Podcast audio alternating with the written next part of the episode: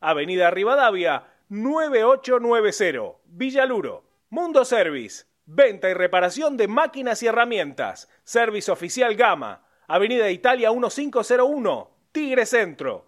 Teléfono 4749-0997. 4749-0997. Boedo Publicidad, Imprenta y Cartelería. Socios de San Lorenzo, 10% de descuento. Ferrari 287, El Palomar. Teléfono 4751-5906. Leña y carbón, todo para tu parrilla. Eucalipto, quebracho blanco y colorado, espinillo, carbón por 5 y por 10 kilos. Atención a particulares, calefacción y gastronomía. Envíos a todo el país y todos los medios de pago. WhatsApp 115 332 0279 115 0279 Nos encontrás en Instagram como arroba leña carbón. Domingos de 22 a 23.30 horas, tu clásico Boedo en mí, con la conducción de Alberto Espiño y la participación de Javier Brancoli, Juan Pablo Acuña, Hernán Sanz y Walter Sanabria. Boedo en mí por deltamedios.com.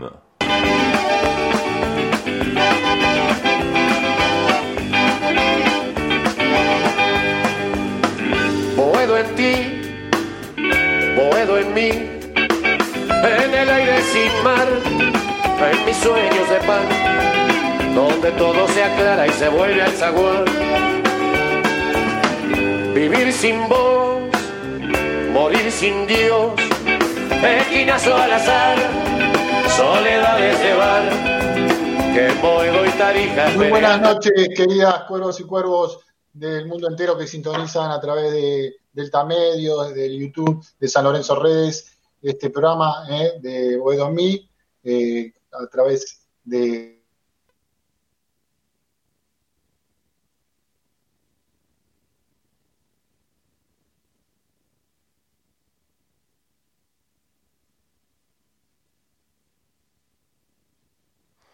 Beto, quedaste congelado, no sé qué, qué te pasó, pero estás congelado. Fíjate de sacar la cámara, si podés.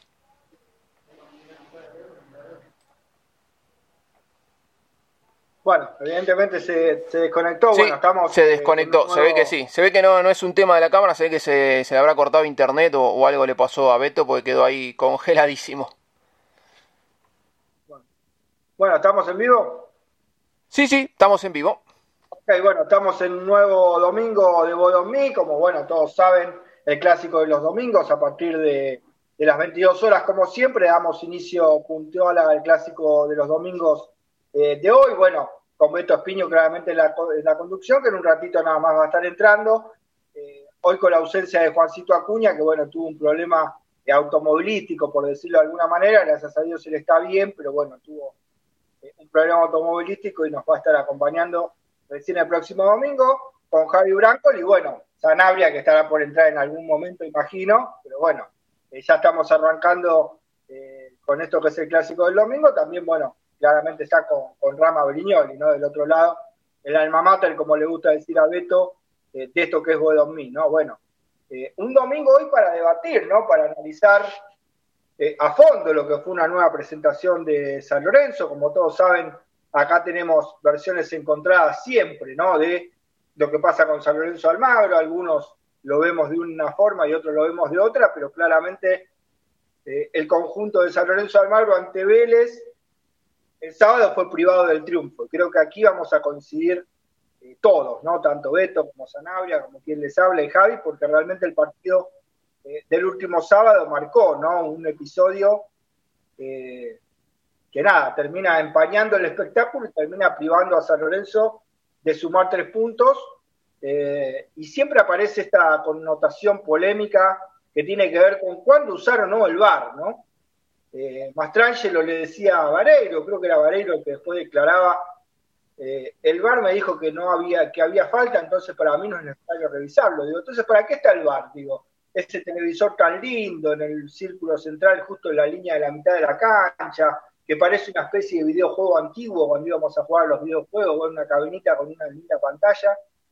Digo, el árbitro automáticamente tiene que apoyarse y pedir ir a ver la jugada y se terminó. Digo, me parece que una jugada de gol o no gol no puede perderse tanto tiempo y finalmente el árbitro no tener incidencia y dejarse llevar por lo que le dicen de otro lado, ¿no? Más allá de que esta sea la reglamentación, yo no la comparto y no la comparto en lo más mínimo, ¿no? Creo que las jugadas claves, el árbitro las tiene que ir a ver al bar y por algo está la pantalla eh, justamente en el círculo central para que el árbitro pueda ver una y otra vez y finalmente ser el que decida, ¿no? Como siempre fue la esencia del fútbol. A ver, equivocado no, era el árbitro siempre el que decida las acciones de un partido. Bueno, en este caso, según dice el árbitro, claramente Hernán Mastrangelo, él no va a ver la jugada porque le avisan desde el bar que no era falta. Bueno, eh, todos los del bar se equivocaron porque, bueno, claramente no era falta de Adam Mareiro.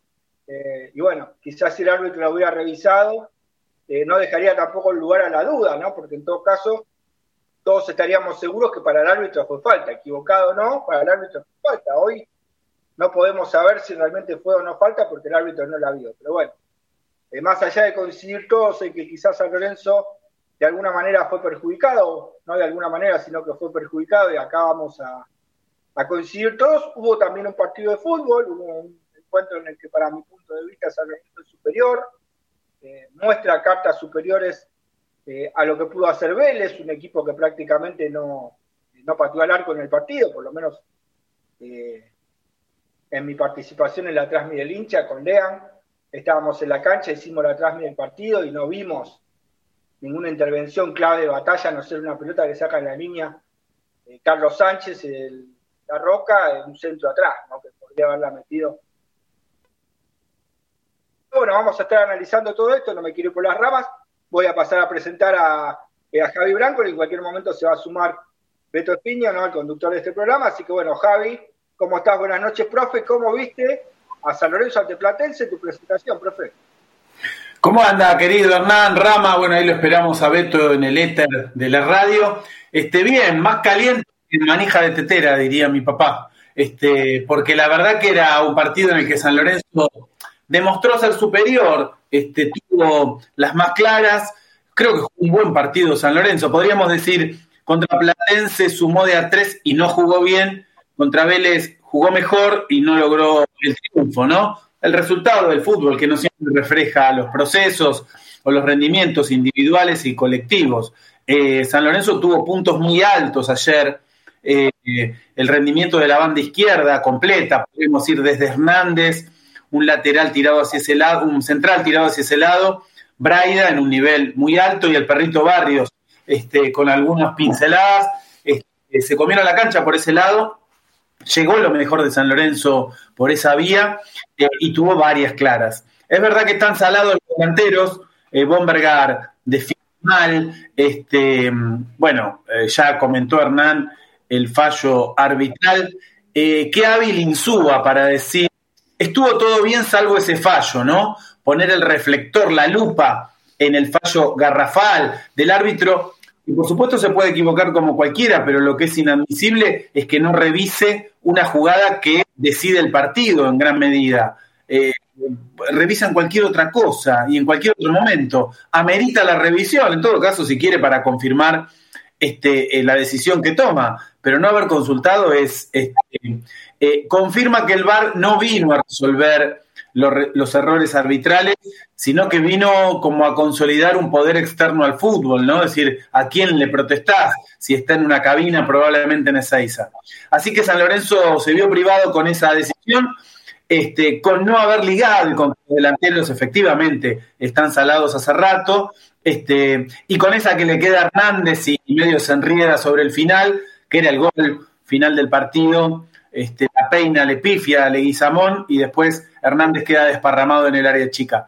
Bueno, San Lorenzo tuvo más, no ligó esta vez, sigue prendido arriba, como decíamos el domingo pasado, lejos en el rendimiento y en el puntaje de River, puntero del campeonato, pero, eh, pero consolidado en ese pelotón que tiene para pelear ingreso a copas, consolidar un buen promedio y probablemente armar un equipo que con los refuerzos de mitad de año pueda pelear algo. Eh, mucho para lo que tiene San Lorenzo y para lo que tiene Insúa. ¿Cómo andas, Beto? ¿Volviste? ¿Qué tal, Rama? ¿Qué tal, Hernán? Sí, eh, problema de internet. Veremos si lo podemos solucionar. Estamos con el celular. Bueno, sí, yo decía el robo en Liniers recién en el estado eh, mío del celular, del, del, WhatsApp, porque fue un verdadero robo lo que pasó ayer. Eh, no solo por el, el, gol anulado, sino por varias infracciones, situaciones de, juego que Mastrangelo se hizo ostensiblemente en contra de San Lorenzo. Ya en el campeonato se vieron varias situaciones de esta. Eh, no vamos a andar llorisqueando, pero, pero bueno, fueron dos puntos que le sacaron del bolsillo a San Lorenzo, que nos hubiera dejado a cuatro puntos de River. Eh, estaba escuchando algo, no pude escuchar mucho lo de Hernán, sí algo de lo de Javier, eh, el punto alto de Braida, obviamente, eh, la eh, situación de, no buen momento de Bombergar. Bueno, analizaremos durante esta jornada, hasta las once y media aproximadamente, este partido con Vélez Arfiel, que, que, después un chico de Vélez dijo, sí, no queríamos ganar este clásico, no sé qué le venden en esta, a esta gente, a los chicos de Vélez, que, es el partido con San Lorenzo, lo que genera para ellos, todo el tiempo cantándole a San Lorenzo. Bueno, bueno, eh, yo que vivo por la zona me doy cuenta este, lo que significa San Lorenzo para, para estos muchachos. Este, pero bueno, analizaremos con Hernán, con Rama, con Javi. Eh, Walter no lo voy a poder estar llamando en este momento, chicos. Este, Sanabria eh, después esperará un llamado, vamos a ver si podemos conectar de nuevo. Bueno, la realidad es que San Lorenzo, a mí Hernán, me, me, trae tranquilidad. Puede jugar regular más o menos, pero se sabe a qué juega, lo que venimos diciendo. Y ayer, no sé si Javi dijo que faltó el juego, no, no escuché bien en la última parte. A mí no, eh, me parece que, que dentro de los partidos que jugó últimamente San Lorenzo hubo muy buen rendimiento de parte del equipo, eh, estuvo a la altura, eh, mostró todo el tiempo que, quiso ganar en un estadio con un clima hostil eh, que siempre se ve frente a San Lorenzo. Eh, el perrito Barrios agarrando la pelota, la verdad que me está eh, sorprendiendo cada vez más. Yo que no lo tenía, la verdad, mucha confianza. Bueno, lo de Braida ya lo dijimos. Y bueno, hablaremos de esto y si hay presentación de San Lorenzo, estamos averiguando con Rama, con todo, con Hernán, por el tema más tranquilo. lo que sí fue un, choreo, directamente diría la tribuna, a, San Lorenzo pocas veces, eh, son pocas veces visto. Me mandan eh, eh, algún mensaje a algún hincha de Vélez que está escuchando, me pregunta si sé dónde vivo. Sí, sí, sé perfectamente, en el barrio de Liniers, donde hay muchísimos hinchas de San Lorenzo, este, donde de chiquitos hicieron cuervos en ese barrio, en el querido barrio de Liniers, pero bueno, hay determinados clubes que toman este partido como trascendental para San Lorenzo no lo es, amigo. Este, es un partido más. Bueno, eh, Rama eh, Brignoli, querido eh, compañero y amigo, ¿cómo anda usted? Buenas noches, Beto. Buenas noches a los muchachos acá del panel. Y bueno, vamos a repasar por dónde nos pueden ver, por dónde nos pueden escuchar. Nos pueden ver por el Twitter de Boedolmi, que es arroba Boedolmi, y nos pueden ver por todas las redes de San Lorenzo Redes.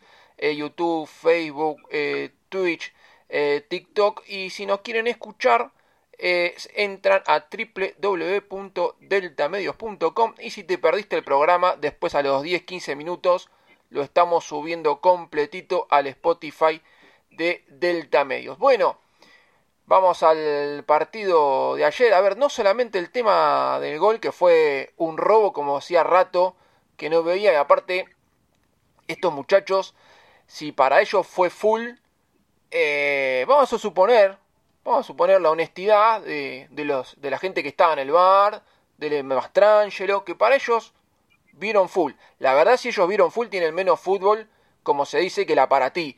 ¿Por qué el jugador de Vélez eh, se cae? Porque el jugador de Vélez va corriendo de espaldas hacia el arco.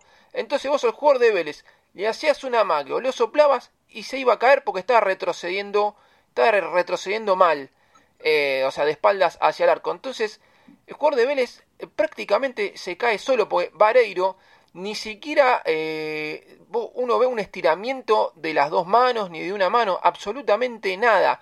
No fue ni siquiera mancha de Vareiro, pero además el árbitro, ayer Ernie, Lea, lo decía en la Trasmi, absolutamente todas las finitas, todas las dudosas eran para Vélez. Y otra cosa más es que en el segundo tiempo hubo cambios, se paró también un poco el partido y el árbitro solamente dio tres minutos de adicional en el segundo tiempo, cuando a Boca, que iba perdiendo con Central, dieron ocho, seguía perdiendo, dieron dos minutos más, que no se sabe por qué, última jugada, gol de Boca. A Boca le dieron 10 minutos en el segundo tiempo. Ayer eh, Vélez creo que hizo todos los cambios, San Lorenzo también no hizo todos los cambios, pero hizo tres o cuatro seguro. Y solamente en un hacía rato que yo no veía en un segundo tiempo que se den solamente tres, minutos se dan cuando no sé, es un partido que algún equipo va ganando, no sé, 3 a 0, 4 a 0 y que ya está liquidada la cosa, pero en un partido 0 a 0, donde San Lorenzo estaba muchísimo mejor que Vélez, porque Vélez no llegó nunca, ni en el primer tiempo ni en el segundo tiempo, no llegó nunca en todo el partido. Recordemos que la jugada, una jugada del, del finales es la jugada que erra Hernández abajo del arco, pero también eh, San Lorenzo estaba llegando. Hay un penal también dudoso a Leguizamón, que bueno, después lo estaremos repasando a ver si fue penal o no fue penal. Pero San Lorenzo estaba muchísimo mejor que Vélez y dio solamente 3 minutos de adicional. Eso también es otra cosa que yo no vi mucho que lo estuvieran comentando, porque bueno, el choreo del gol a Vareiro, eso se llevó, se llevó todo. Pero bueno, vuelvo a reiterar, si esta gente alguna vez jugó al fútbol, la verdad cobrar ese full Vamos a creer en la honestidad de esta gente supuestamente, pero cobrar ese full, la verdad que no, no, no, tiene, no tiene ningún sentido y bueno, estamos sufriendo una vez más otro robo a San que lo venimos hablando hace como 5 o 6 programas que venimos hablando de cómo lo, lo perjudican a San Lorenzo. Ya lo empezamos a hablar en el partido San Lorenzo Independiente donde también dieron muy pocos minutos. Independiente le echaron un jugador al minuto 45 y se cansó de pegar al perrito Barrio. A todos los jugadores de San se cansaron de pegarle y recién al minuto 45 del segundo tiempo eh, lo expulsaron, tuvo una expulsión independiente. Y bueno, y todos los partidos eh, siempre hay alguna polémica en contra en contra de San Lorenzo. Y Javi decía, bueno, el VAR vino al fútbol argentino eh, a perjudicar al arbitraje yo me pare, no, no estoy tan de acuerdo con eso. A ver, el VAR, si vos lo usás bien, eh, da resultado. Acá es que muchas veces lo están usando muy mal al VAR o directamente no lo usan. Cuando una jugada es tan evidente no lo usan, el árbitro cobra una cosa, uno lo ve por el VAR o por la tele, se otra cosa. Entonces, como conviene a los equipos eh, que le gusta ayudar este, al AFA, no lo van ni siquiera a ver al VAR. yo recuerdo una sola jugada en este partido contra News de este año, no, sino el partido anterior, a San Lorenzo el árbitro le cobra un penal en contra, era un penal a favor de News. Lo llaman del bar diciéndole que no era penal. El árbitro lo va a ver, ve que no fue penal eh, y bueno, creo que el partido terminó, me parece que 0 a 0, pero si no, era cobraban penal para News, si no estaba el bar eh, el árbitro ya había cobrado penal. Entonces, me parece que el VAR perjudica al fútbol cuando no lo utilizan bien o cuando ni siquiera lo utilizan, cuando hay mucha duda y ni siquiera lo utilizan como en esta jugada de Varelo que ni siquiera lo, fueron a ver y que el árbitro que estaba en el bar le diga que fue full, la verdad que no es un problema del bar, ya es más que nada un problema que lo venimos viendo muy seguido del arbitraje argentino en contra de San Lorenzo.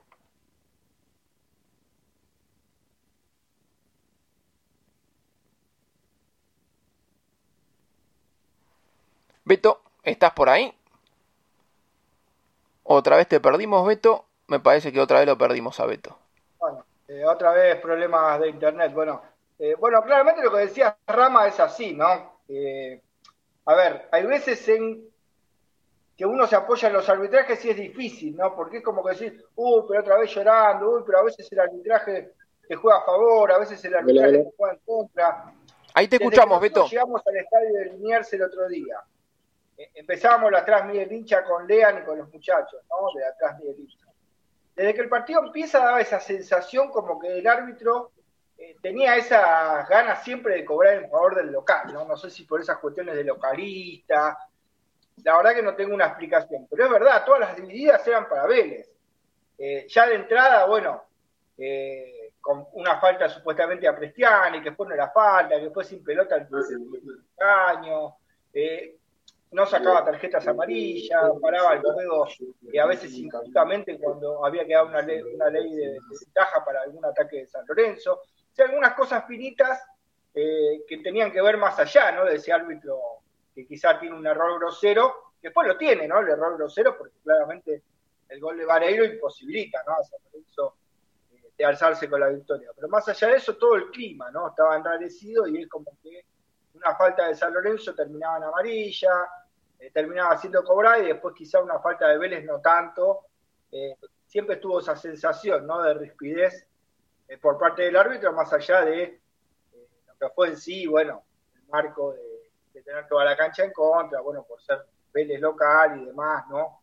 Para los jugadores también estaba la presión de que se notaba que el árbitro no cobraba, ¿no? Lo que tenía que cobrar. Pero bueno, yendo directamente a analizar el juego, como quizá decía eh, Javi, como decía también Beto, eh, hay un San Lorenzo que mostró, ¿no? El protagonismo eh, empezó un poco presionado además por Vélez, una línea alta de presión, y después San Lorenzo, que primero la manejaba solamente con los centrales, y cada vez que llegaba la pelota a línea de volantes o a los delanteros, Vélez ejercía rápidamente una presión y no lo dejaba jugar, después San Lorenzo se fue acomodando, San Lorenzo encontró en ese tándem izquierdo que tantas buenas jugadas genera, ¿no? Con Barrios y con Braida, la posibilidad de tirar un par de centros que estuvo a nada es el gol de San Lorenzo, ya en el primer tiempo, ¿no? Una que no llega a interceptar ni Vareiro ni Bomber, después un cabezazo de Vareiro, eh, después, bueno, un pase filtrado de Barrios, después de una pared con Braida que lo deja solo a Bomberga, ¿no? Y ese gol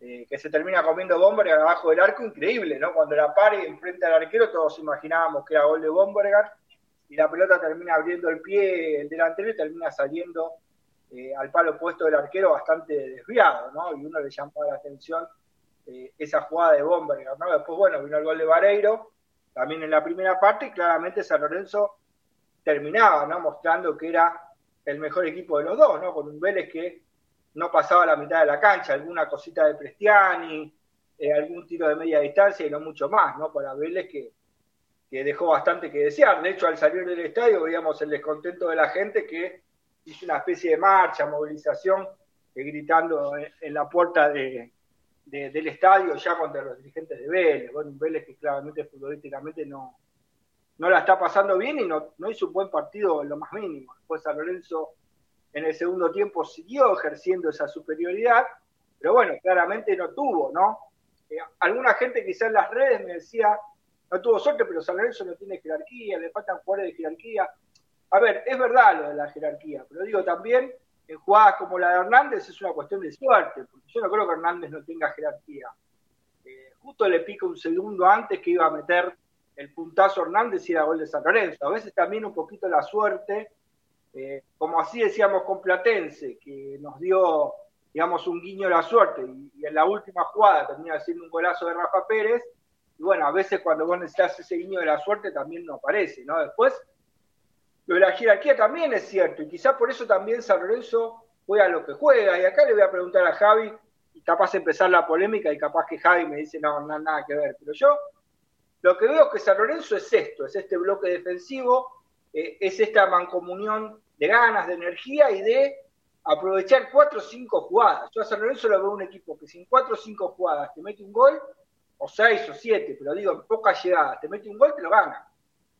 Pero quizás no tiene ese aplomo para poder, como quizá uno ve en River, que a lo mejor empieza a hacer cambios ofensivos y termina defendiendo, defendiendo mano a mano con los centrales, y apuesta a su poderío ofensivo. Digo, por ahí, si San Lorenzo te cambia golpe por golpe y se saca uno del fondo, pongo a Blandi también arriba, o coloco un volante ofensivo que son Maroni, digamos, y rompo la estructura y cambio golpe por golpe, estás más cerca de perderlo que de ganarlo. San Lorenzo justamente no tiene esa potencia ofensiva. Como por ahí River con Sporting de Cristal, que Sporting de Cristal hizo dos goles, pero River hizo cuatro. Bueno, San Lorenzo al no tener esa jerarquía, quizás para eh, tener jugadores con más porcentaje de gol o más efectividad a la hora de convertir, eh, no le conviene esto de cambiar golpe por golpe porque a lo mejor terminaba arriesgando de más y el que se lo terminaba ganando en una contra era Vélez. Entonces, yo por lo menos, Javi, veo este equipo, ¿no? Veo que San Lorenzo es esto, ¿no? Y quizás, más allá de la falta de jerarquía, también, bueno, el Rubén Darío Insúa en este caso, bueno, entiende las limitaciones y le saca el jugo a lo mejor que puede tener San Lorenzo, que es esto, ¿no? Un equipo bien metido, concentrado en defensa, eh, que te mete una y te, mete un gol y te gana. Por lo menos eso me parece a mí, Javi. Este, ¿Me das un segundo, un segundo, Javi? Eh, se me escucha. Eh, vamos a ver si se escucha. Estoy haciendo conexión un poco extraña, a ver si se acopla el querido compañero Walter Sanabria. ¿Cómo estás, Walter? Beto, ¿cómo te va? Un saludo para vos, para, para toda la gente y para, para los chicos acá en la mesa virtual. ¿Ahí se me escucha bien?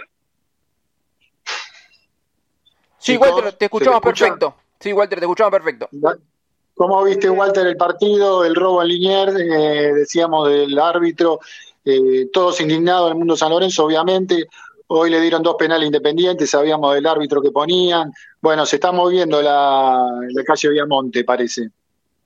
Sí, sí, la verdad que antes de empezar a evaluar el tema deportivo no, no se puede dejar de mencionar el error arbitral del VAR de Mastral.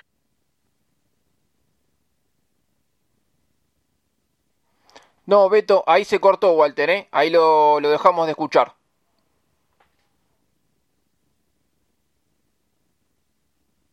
Bueno, se ve que a Beto también, eh, Rama. Bueno, volvemos volvemos hoy algo tergiversado, ¿no? El programa, bueno, volvemos a la pregunta, Javi, ¿qué te parece?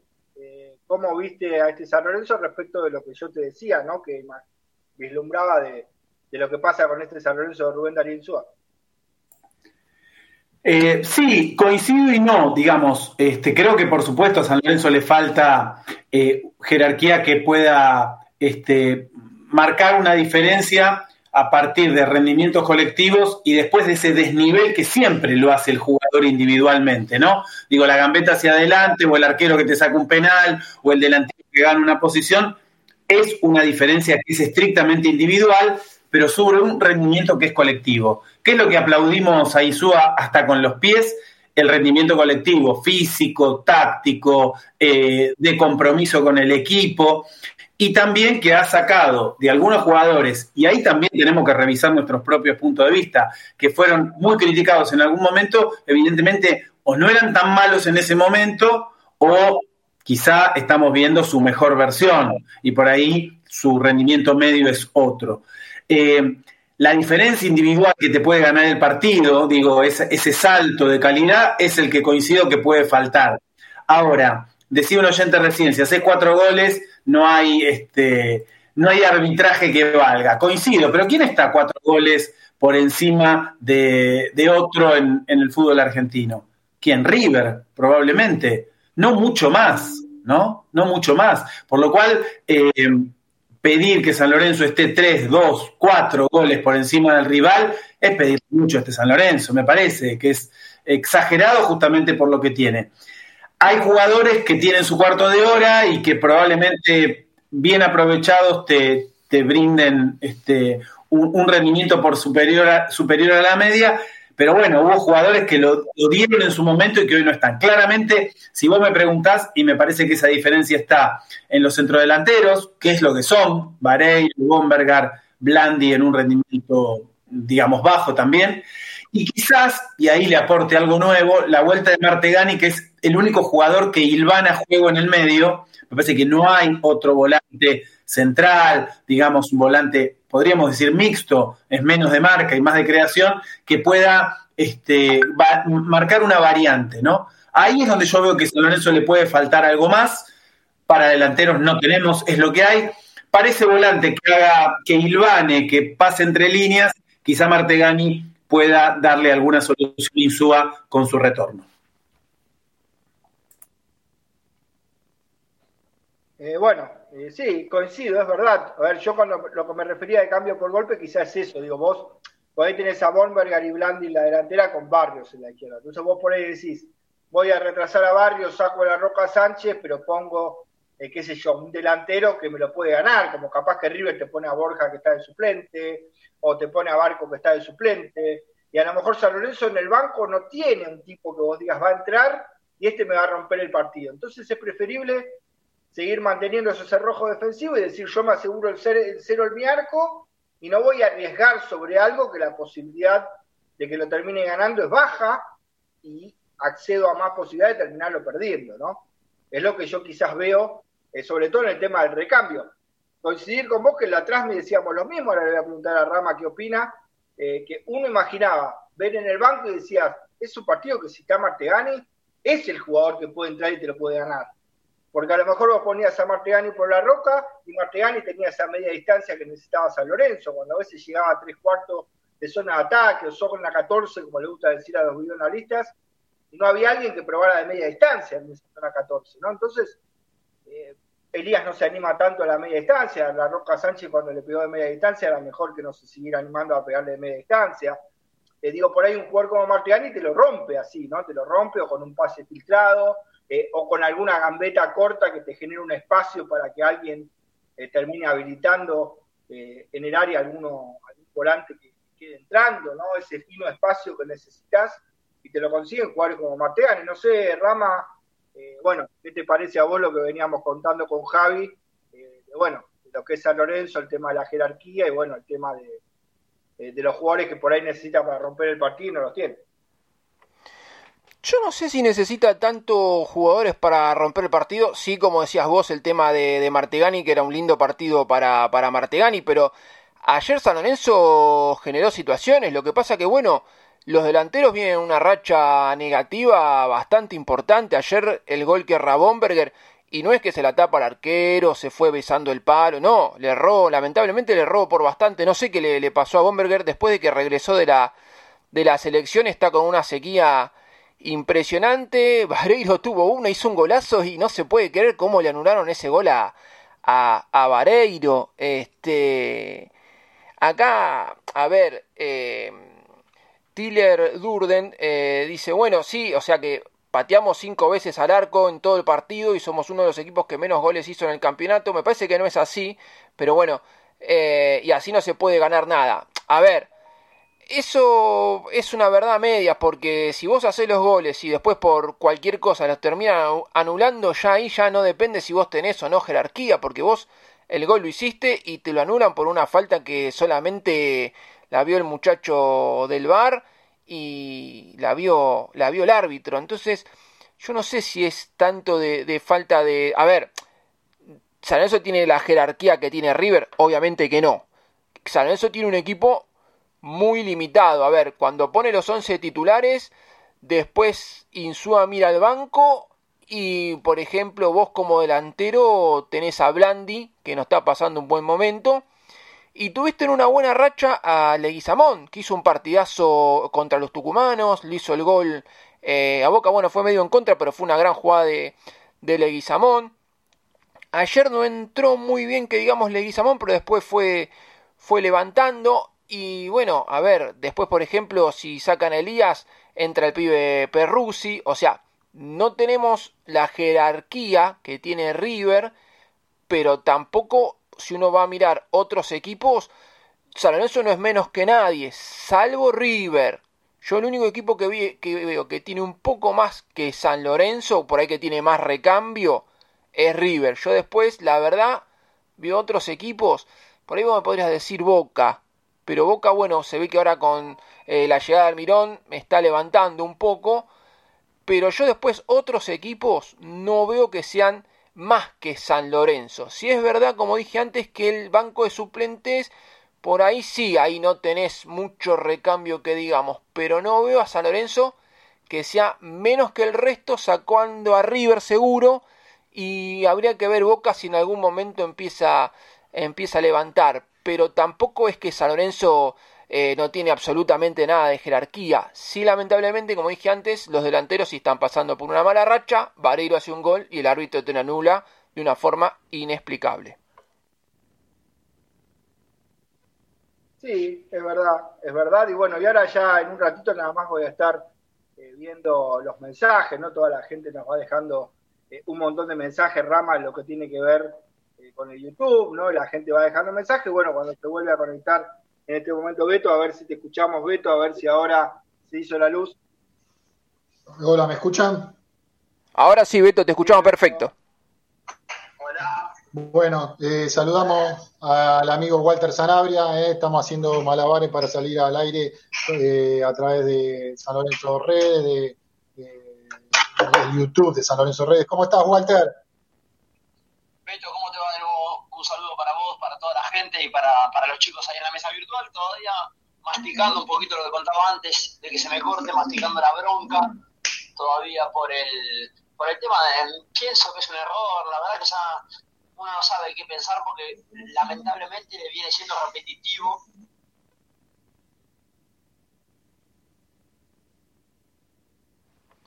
el de ponerse a cuatro puntos y esperar el resultado del fin de semana que viene, que era un super, River va a jugar el Superclásico con Boca, quizás eh, puede no tener un resultado positivo y San Lorenzo también podía volver a acordar, pero bueno, ayer los fallos arbitrales le, privaron al ciclón de, llevarse la victoria. Después de lo deportivo, eh, uno tiene que decir que San Lorenzo fue el que, como un poco lo dijo, lo resumió Insúa en conferencia de prensa, fue el que mejor tuvo las mejores situaciones de, de gol. Eh, y no, no tuvo esa pizca de suerte que quizás a veces la, la viene teniendo, caso el, otro día frente a Platense en, la última jugada, y no, no pudo convertir. Los delanteros no están derechos, cuando están derechos, como el caso de la situación de Vareiro, eh, el árbitro a instancia del VAR, la verdad que no, no se entiende. El VAR llegó para, para aclarecer cosas del fútbol y termina oscureciéndola y da a pensar extraño, la verdad que da a pensar de, forma rara. Uno igual eh, cree y es consciente de que quizás a Lorenzo a la larga de, se iba a complicar la lucha del torneo, pero en sí le, le privaron la, la, posibilidad de cortar la distancia frente a River y de, y de ver para qué, para qué está el campeonato. Además, siempre sumar sirve eh, también por el tema de la clasificación a la Copa Libertadores el año que viene. Sí, eh, mientras, mientras tratamos de leer, eh, Walter, este, la gente que se va conectando, no sé si Rama ya comentó, en, eh, bastante gente conectándose eh, al YouTube de San Lorenzo Redes. a ver si tenemos a Cristian Laino saludando, a Tyler Durden, la culpa de esto, de, este, de que esté Blandi acá es nuestra, no sé por qué el tema Blandi siempre nos perjudica el árbitro. Omar Álvarez Leguizamón casi siempre juega con el balde en la cabeza. Juan Pablo de Marco, el campo de juego de Vélez es un desastre. Omar Álvarez, obviamente. ¿Se me escucha? Sí, Beto, perfecto, te escuchamos 10 puntos. Este, obviamente no tenemos jerarquía, tenemos gracias a Insúa un equipo ordenado. Bueno, mucha gente hablen del penal a Braida, es peor que el de Racing, pero me parece que ahí fue afuera del área, yo interpreto. Eh, pero Sí, igual Beto, el tema de Braida, se armó una discusión de que la gente dice que depende de dónde cae el jugador. El otro día con el partido del clásico independiente era eh, donde termina siendo del empujón, no es donde cae el jugador. La falta Braida fue afuera del área. Si hay una falta que quizás uno, pues si se pone fino, la de Leguizamón en el segundo tiempo para mí no es, no es un penal para dar, le toca la pierna, pero no es un penal ni, ni lo ni lo reclama casi el delantero. Si hay un error arbitral en lo que decía, en, la jugada de Barilo, claro, y sí, además de que uno lo puse en Twitter, en mi Twitter personal, eh, el tema de que este equipo Insúa mismo eh, con el trabajo que viene haciendo y este equipo lo que representa el hincha de San Lorenzo, ¿verdad? Con mi viejo y me nombraba a los camboyanos, yo no tuve la suerte de verlo por mi edad, pero me nombraba a los jugadores. ¿Pero cuántos años tiene Walter? ¿Cuántos años tiene? ¿18? Ah, no, no, no, no, pero bueno, a lo que voy es que no, no llegué a ver ese equipo y este equipo te representa. Pero también picó un poquito de verde San Lorenzo. Yo lo puse ayer en, el tema del entretiempo. El San Lorenzo apenas terminó el entretiempo, tenía que haber ido a comerle la cabeza a los jugadores y principalmente Batalla. Y la verdad, Batalla lo vi, estaba sacando la toallita del arco. Yo entiendo, Batalla no, no, le reprocha nada, viene haciendo un torneo increíble, se ve que es un líder positivo, pero en eso también, después en el, en el ingreso del segundo tiempo, el árbitro entra y entra hablando con un jugador de Vélez no hay ningún jugador de San Lorenzo hablándole. Está en la lógica que el árbitro te tiene que cobrar bien y más ahora con la instancia de que hay tres tipos revisando la necesidad que te tienen que ver que en la jugada no hay falta y darte el gol, pero bueno, vos tenés que ayudar un poquito, pincharlo un poquito. No es final del partido, para mí al final del partido ya una vez que termina el partido es innecesario porque la semana que viene te dirige Pendorchi y no, se acuerdan. El tema ahí es en el momento para hacerle sentir al árbitro que se había confundido. Sí, qué polémica, Hernán, eh, lo tenemos a Walter, ¿qué polémica querías eh, instalar vos con el tema del juego? no te escuché, discúlpame, estaba con el celu. Hernancito, ¿me fui yo otra vez o se me escucha, Rama? Yo te escucho perfecto, a ver si Ernie está por ahí, ahí está Ernie. Eh, no, no, yo, yo lo que decía Beto era que yo lo que veo es que San Lorenzo escucha abajo, es un equipo que es fuerte en zona defensiva, ¿no? Y mantiene un, un, bloque fuerte en la hora de defender. Digo, por ahí. Si vos vas 0 a 0 y querés decir, saca un defensor para poner un delantero, o saco un volante de marca y pongo un delantero, y arriesgo más y termino poniendo un sistema de 4-2-4, en pos de ganarlo, al no tener San Lorenzo quizá esa jerarquía ofensiva en el banco, que ponga jugadores que se lo puedan ganar, lo puede terminar perdiendo. Entonces yo creo que Insúa se da cuenta de esto. Entonces dice, prefiero mantener el cero en mi arco y tratar de, no sé, cuatro o cinco llegadas que tengo, tratar de hacer un gol. De hecho San Lorenzo estuvo muy cerca y sobre el final casi lo gana con Hernández. Yo iba que por ahí mucha gente dice esto, ¿no? ¿Por qué no entró Blandi y no sacó un defensor? ¿Por qué no puso también a Marón y sacó a la Roca Sánchez? Porque como que buscara un esquema más ofensivo. Yo digo, cuando vos sabés que tienes jugadores en el banco que te lo pueden ganar, vos decís, qué sé yo, River tiene en el banco a Borja, tiene el barco a Barco, entonces vos decís, bueno, yo sé que pongo a Borja y a Barco y tiene un poder alto de poder hacer un gol. Y a lo mejor Blandi no está en su mejor momento, Maroni hasta acá no ha rendido, Ceruti y Martegani estaban lesionados, entonces de alguna manera San Lorenzo se había condicionado eh, para quizá poder romper ese esquema y arriesgar y jugar a lo mejor mano a mano los centrales con los delanteros de Vélez y terminarlo perdiendo, ¿no? Por lo menos esto es lo que yo veo. Hablando, Walter, de, de los jugadores, ayer buen trabajo a mi juicio de la Roca Sánchez, este, ah. eh, no, no vamos a hablar de un partido, pero ya nos pasó con Zapata. Yo amo a la gente de San Lorenzo, la amo este, en todo sentido, este, pero muchas veces eh, no, no, nos apresuremos con, también por un partido no, vamos a decir nada del otro mundo, pero a los jugadores que tienen un, pasado de prestigio hay que esperarlos un poquito, no hacer tantas eh, interpretaciones rápidas y menos de desvalorización absoluta a un futbolista, a cualquier futbolista, pero al que jugó internacionalmente, eh, también me van a decir, pero es pasado, pero es pasado, pero todavía está eh, lo, mismo que Zapata en, jugando en, primera división y hay que esperarlos estos jugadores más con esa edad.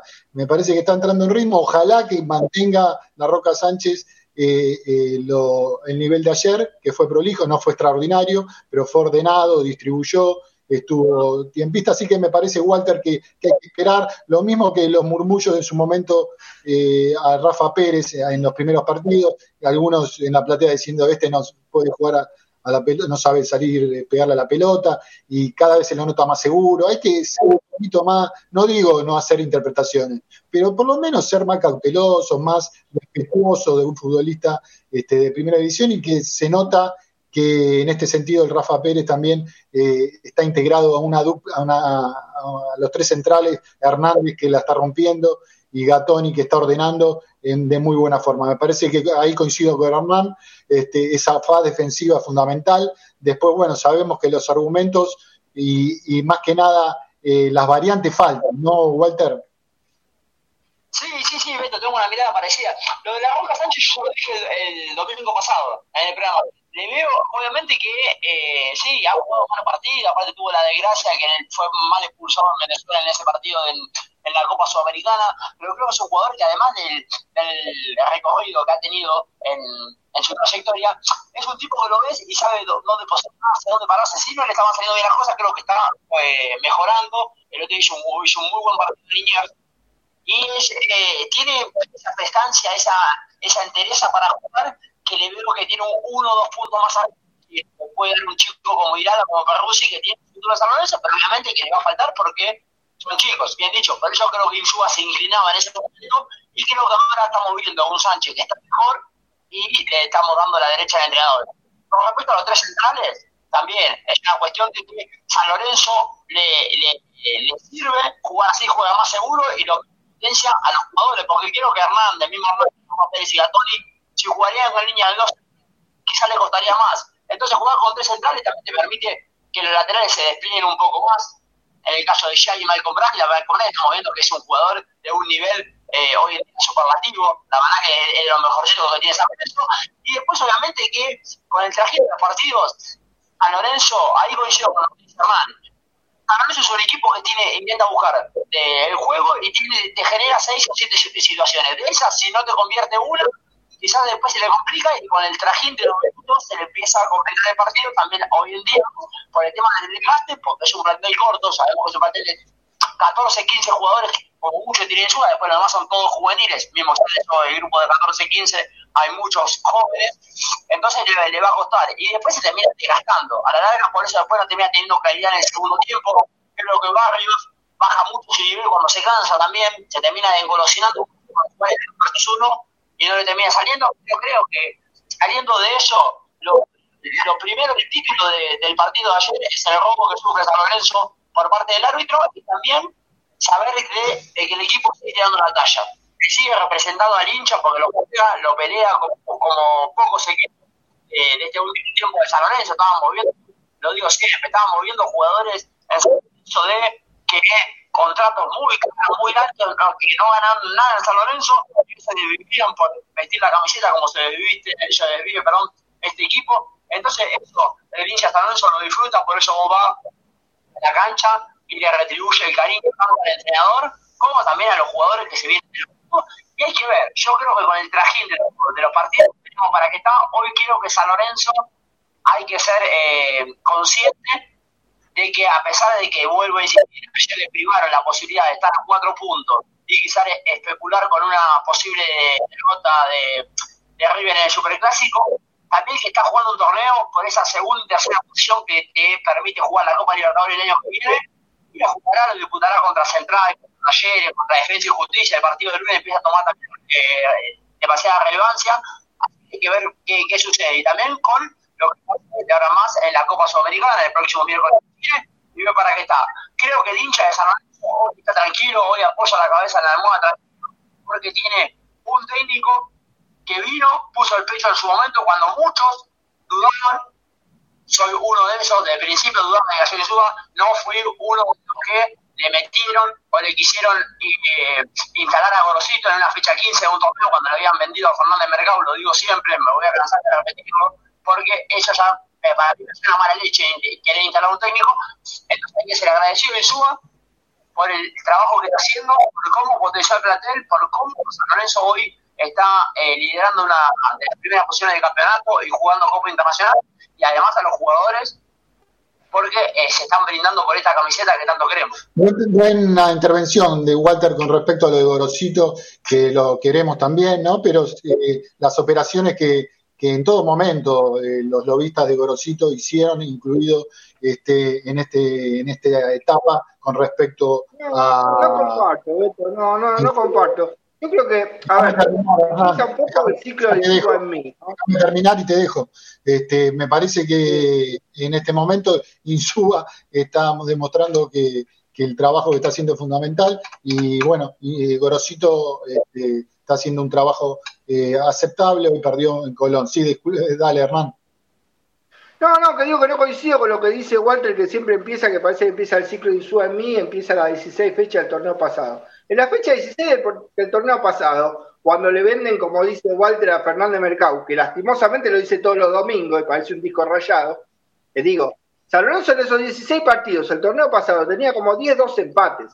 No era el ciclo que tenía ahora. De hecho, yo lo dije, creo que sin Suba, con el ciclo que hace en la primera ronda, que por suerte mete un sprint final de tres o cuatro triunfos, San Lorenzo entre la Copa Sudamericana, si ese torneo lo hacía después de Soso, posiblemente estuvieran hablando de que Insúa había hecho un torneo mediocre. Lo que pasa es que San Lorenzo venía de cuatro o cinco años de desventuras. Entonces, cuando vos no tenés para comer y te dan polenta, te parece sushi.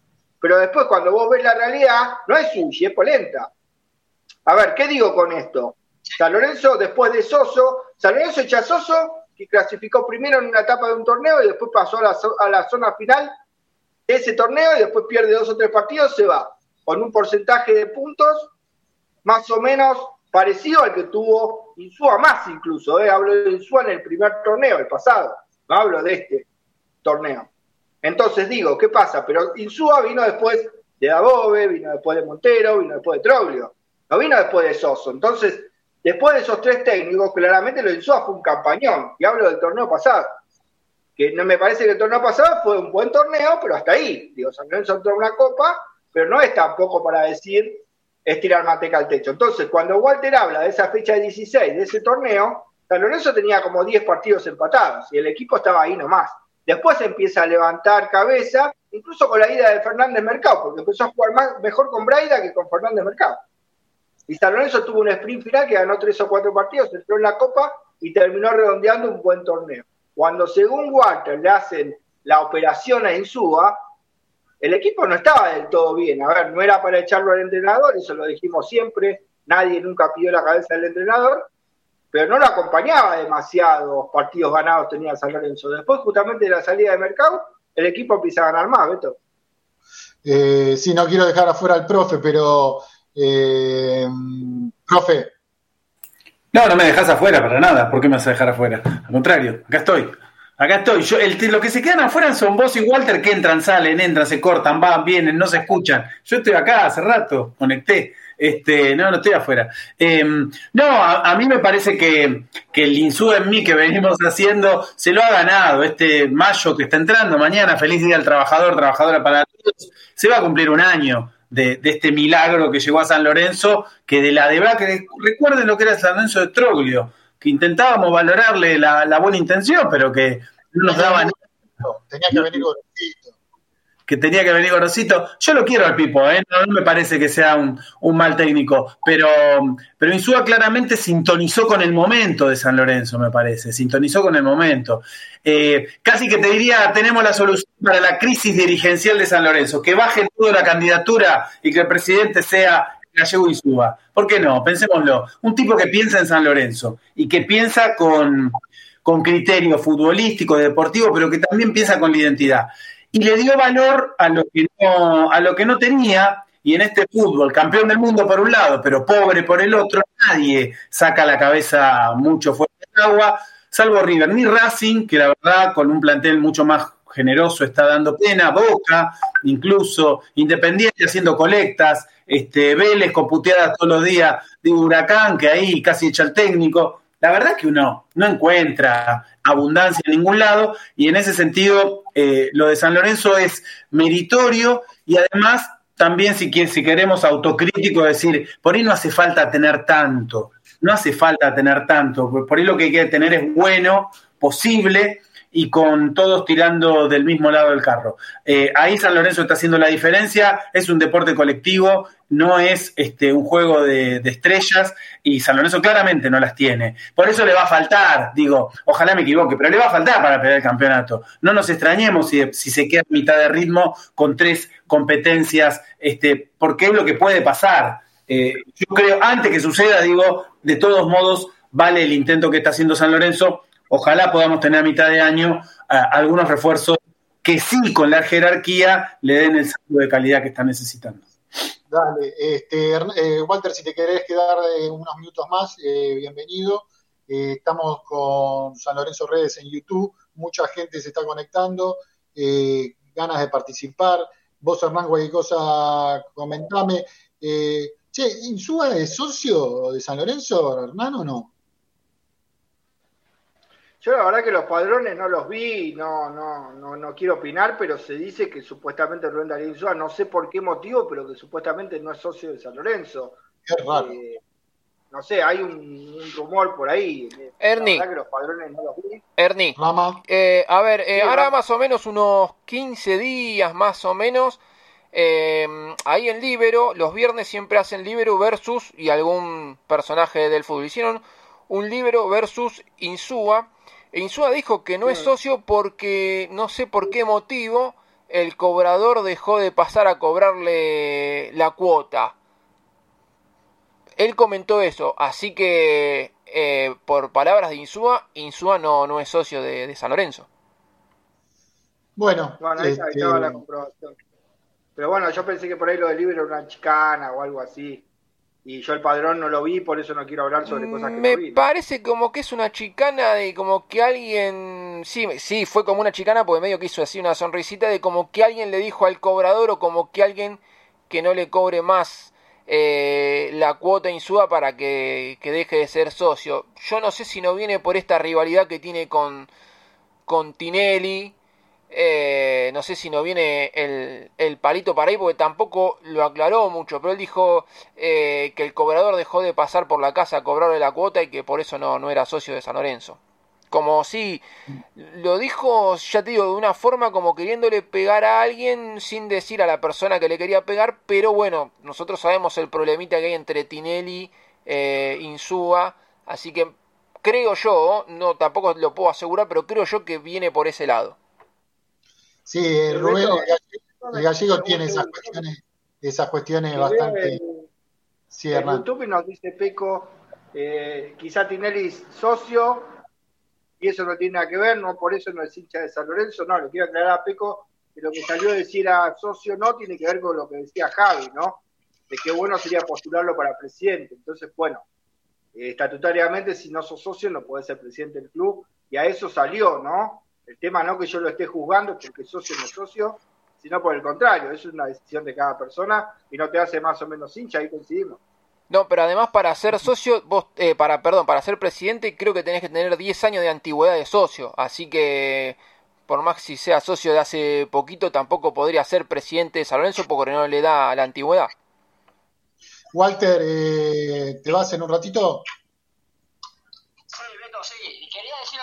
Yo siempre me confundo que no me la fecha 16. La fecha 16 es la que vende la mercado, pero que me quedé con ese tema. Es la fecha de 5 cinco partidos después es que hacen, le hacen la le hacen para mí una campaña eh, o por lo menos una instalar el tema de, de Néstor Gorosito. Hasta la fecha 16, San Lorenzo ahí en ese momento tenía seis victorias y cuál de ellas era una Boca y una Racing que veníamos de clásicos de perderlos durante tiempo. Perdí y perdía San Lorenzo, los clásicos los perdía. Con eso lo que voy que nadie puede, nadie podía instalar una duda del laburo de Gallego Insúa. Y después, en el tema de si es socio o no, yo creo que Insúa a la larga le preguntas a 10 indios San Lorenzo quién quiere más a, San Lorenzo, si Insúa o Tinelli, te va a decir Insúa y quizá Tinelli tenga 50.000 años de socio. Así que acá los hechos hay que, hay que demostrarlo y creo que Gallego Insúa lo demuestra con trabajo y habiendo venido a poner el pecho en la situación que no nos olvidemos, porque hoy estamos hablando de que nos robaron dos puntos para ir a eh, para pelear de campeonato, pero la tabla que veíamos eh, hace muy poco tiempo atrás, antes de la llegada de Gallego Suba, era la tabla del descenso. Y hoy en día San Lorenzo estaría igual o peor que Independiente desde lo deportivo. Desde lo económico todavía no sabemos cómo está, pero desde lo deportivo estaría igual o peor que Independiente. Respiramos tranquilidad, gracias a que Suba vino y hizo un laburo. El torneo pasado y el torneo lo está reafirmando de nuevo en la, en la competencia que está jugando San Lorenzo. Eh, gracias, Walter. un abrazo, muchachos.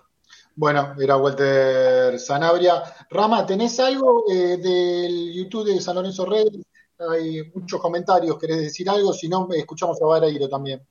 Vamos primero con Vareiro porque me parece interesante las declaraciones. Aclaro un poquito lo que le comenta al árbitro del bar y después leemos un poquito lo que hay de acá de los mensajes de YouTube. Bueno, Adam, eh, ¿con qué sensación se van? ¿Lo, tuvieron? A ver, ese gol que quizá la, la polémica en el segundo tiempo tuvieron algunas ocasiones más. ¿Con qué sensación te vas? Sí, la verdad que, que, agridulce el punto porque la verdad que queríamos sumar a tres eh, sin pensar en los otros rivales. Obviamente nosotros siempre queremos ganar todos los partidos que nos toque jugar.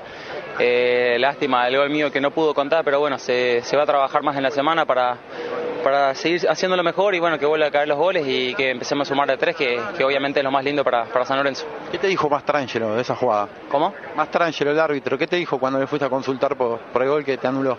No, no, que lo del bar le dijeron que era falta y bueno, que no había necesidad ni que lo vaya a ver. Así que nada, bueno, son decisiones que toman ellos.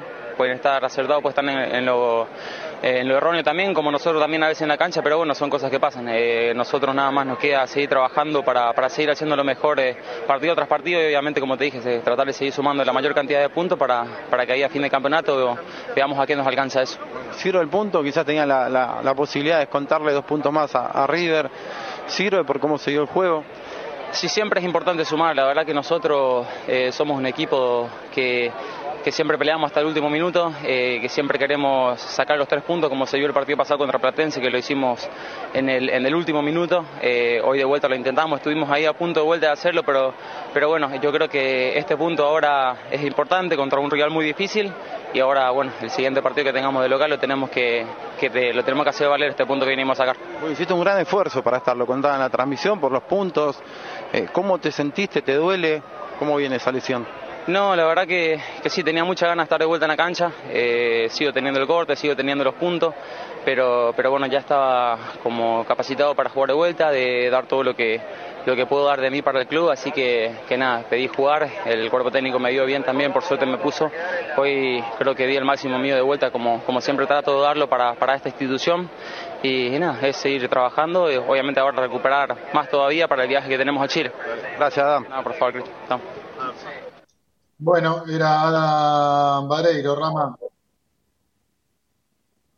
Sí, Beto, bueno, ahí despeja un poco las dudas, porque uno por ahí tenía la duda de a ver si lo había cobrado directamente el árbitro y por qué lo fue al bar. Y bueno, ahí Vareiro aclara que el árbitro no fue al bar porque desde el bar le dijeron que había sido falta y que no hacía falta, perdón por la, por la reiteración, que no hacía falta ir a verlo. La verdad que bueno, como dije antes, eh, yo no sé si vos estabas al aire, Beto, con eh, los cortes que, que, tuvimos, pero la verdad que si el que está en el bar vio falta, no jugó nunca al fútbol, porque uno ve que el jugador de Vélez va retrocediendo de espaldas al arco y con un soplido ya se caía solo. No se ve tampoco un desplazamiento muy grande de ni siquiera de las dos manos o de una mano de, de Vareiro, entonces yo no sé dónde el VAR este, vio, vio la falta y eso que también tiene el asistente del VAR y bueno, la verdad que eh, no sé dónde, solamente este muchacho del bar y el árbitro vieron, vieron esa falta de Varero que no, que no había pasado nada, pero bueno, a ellos se les ocurrió cobrar esa falta y bueno, nos, nos perjudicaron. A ver, acá tenemos eh, a ver, Emilio Camuche que dice, el profe Vélez mañana va a salir a decir que fue falta de Vareiro en el gol que nos anularon, no me extrañaría. ¿eh? Tiller Dunden dice, ¿desde cuándo no existe el cobrador? Eh, me parece como que fue una ironía de, de Insúa, por eso lo, lo, vuelvo, lo vuelvo a aclarar. Me parece como que fue una ironía de Insúa que no sé si al no tener este problemita con Tinelli, como que lo borraron de socio, o hicieron alguna maniobra como para, para borrarlo de socio, porque él no lo dice muy seriamente, como que lo dice irónicamente con, con una sonrisa, pero tampoco aclara bien cómo fue el tema que él dejó, porque Insúa fue socio y él no aclara bien de por qué dejó de ser socio, si alguien hubo una mano negra que lo borró o algo pasó, pero lo dice muy eh, irónicamente eso de que el cobrador dejó de pasar, dejó de pasar por, eh, por la casa. Acá dice, eh, Peco a Tinelli tampoco le daba la antigüedad, el Smith de Tinelli está en la comisión y es socio de River, eso también, eso es por Escoltore. Sí, pero eh, esto me parece que es por el tema de, de Insúa, de por eso hacían el tema de, de todo el, eh, los partidos que les contaban a Insúa que eh, venía empatando mucho y entonces Tyler Dunn dice sí pero San era Deportivo empate acá Peco dice bueno Escoltore que sí bueno es el Smider de, Tinelli. Eh, Tyler Dunn dice todo muy lindo bueno pero no es socio Juan Pablo de Marco mientras tengamos directivos hincha de otros equipos bueno calculo que también se deben referir a Escoltore porque Escoltore es, es hincha de River acá, bueno, Emilio Camuche pone a un periodista, eh, Camino, como que es hincha de, otro equipo. Eh, y hasta acá dice hasta Pellegrini se planta cuando nos chorean. Esos son los últimos mensajes de YouTube. Bueno, eh, Hernancito, ¿algún comentario más de lo que vimos frente a Vélez, sino lo que se viene también, no? Sí, no, Beto, se viene, bueno, un partido difícil contra la Defensa y Justicia también, pero antes, bueno, está el partido de Copa, ¿no? Que el próximo miércoles San Lorenzo tendrá que visitar a Palestino por la fecha 3 de la Copa Sudamericana. Hoy San Lorenzo entrenó, que no fue domingo libre, también mañana va a entrenar, porque, bueno, claramente tiene una semana corta y ya tiene que viajar eh, a Chile por este compromiso copero. ¿eh? Por suerte, tanto Ceruti como Martegani hoy se los vio entrenando con normalidad, con la falta que hace justamente eh, Agustín Martegani. Y después, bueno, del partido con, con Vélez, creo que lo último, un poco darle lugar eh, a lo que también decía eh, Rama, ¿no? Que, a ver, yo creo que lo que habría que hacer es que los dirigentes se pongan de acuerdo y hagan una suerte de reglamentación de cuándo se debe usar o no el VAR. O sea, a ver, algo parecido como que fuera el ojo de halcón del tenis, ¿no? que tiene determinadas coordenadas para cuándo es usado y cuándo no, bueno, Eh, y claramente si no le sacás incidencia al árbitro, digo, el árbitro es designado para decidir. Entonces, como árbitro no es cómodo tampoco que otro tenga que decir por vos si vos la jugada no la vas a ver. Entonces creo que lo que tiene que hacerse es reglamentar, ¿no? De una buena manera.